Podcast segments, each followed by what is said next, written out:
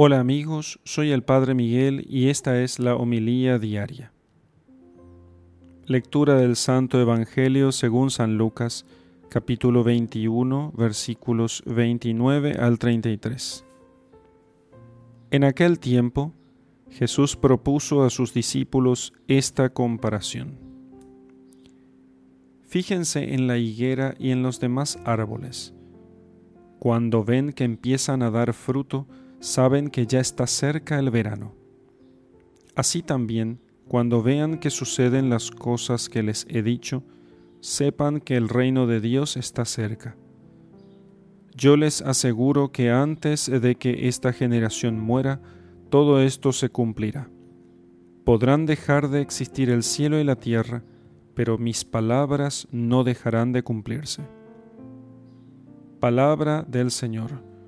Gloria a ti, Señor Jesús. Leemos en el Evangelio esta expresión, el cielo y la tierra pasarán, pero mis palabras no pasarán.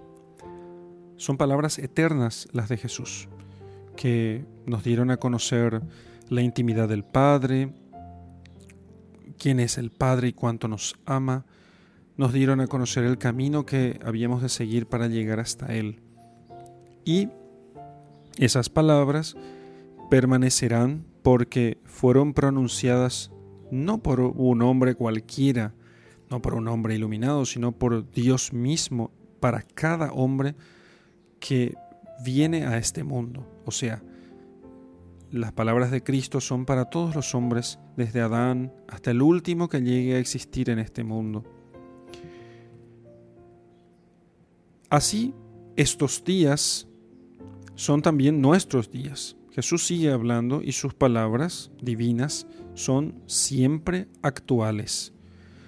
Toda la escritura anterior a Cristo tiene sentido gracias a la luz de la figura y la predicación de nuestro Señor. San Agustín, con una expresión fuerte, escribe que la ley, el Antiguo Testamento, estaba preñada de Cristo. La ley estaba preñada de Cristo. O sea, en su interior latía Cristo.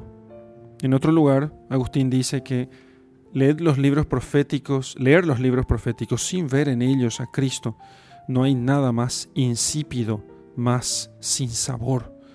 Pero descubrid en ellos a Cristo y eso que leéis no solo se vuelve sabroso, sino embriagador. Así que es Jesús el que descubre el profundo sentido que se contiene en la revelación. Cuando dice, entonces les abrió el entendimiento para que comprendiesen las escrituras ah, respecto de los, de los discípulos de Emaús. Porque es Jesús el que les abre el entendimiento y nos abre el entendimiento para que comprendamos. Los judíos se negaban a aceptar el Evangelio, ellos se quedaron con un cofre, con un gran tesoro adentro, pero sin las llaves para abrirlo. Así que su entendimiento estaba velado, dice San Pablo, y lo está todavía hoy velado por el mismo velo que continúa sobre la lectura de la alianza antigua, porque solo en Cristo ese velo desaparece. Así dice San Pablo a los Corintios. Entonces, el fin principal de todo lo que sucedió en el Antiguo Testamento era preparar la venida de Cristo, eh, que es el redentor de todo el mundo, del universo, preparar la venida de su reino. Dios es el autor que inspira los libros de ambos testamentos, de modo que el antiguo encubre al nuevo, en cierto modo, y el nuevo lo descubre. Así que es realmente conmovedor en este sentido el diálogo entre el apóstol Felipe y aquel etíope, el ministro de Candace, que leía el profeta Isaías, cuando le dice, ¿entiendes lo que lees?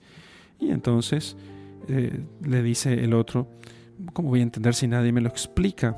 ¿Entiendes lo que lees?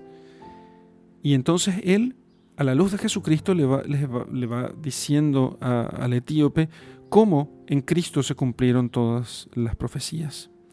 Y San Juan Crisóstomo, por otra parte, comenta este pasaje de los Hechos de los Apóstoles diciendo lo siguiente, Considera qué gran cosa es no descuidar la lectura de la escritura ni siquiera durante el viaje. Piensa en esto los que ni siquiera en su casa las leen, y porque están con la mujer o porque militan en el ejército o tienen preocupaciones por sus familiares y ocupaciones en otros asuntos, creen que no les conviene hacer ese esfuerzo por leer las escrituras. Este bárbaro etíope es un ejemplo para nosotros para los que tienen una vida privada, para los miembros del ejército, para las autoridades y también para las mujeres. Más aún, sigue diciendo, sigue diciendo San Juan Crisóstomo, más aún las mujeres que están siempre en casa y también para los que están los que han elegido la vida monástica.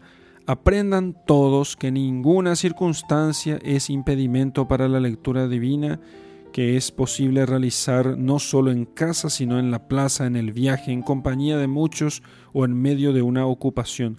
No descuidemos, les ruego, la lectura de las Escrituras, termina diciendo San Juan Crisóstomo.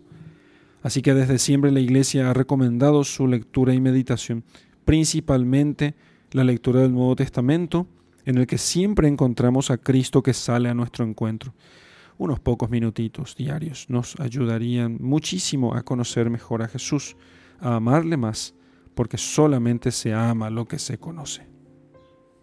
En el nombre del Padre, y del Hijo, y del Espíritu Santo. Amén.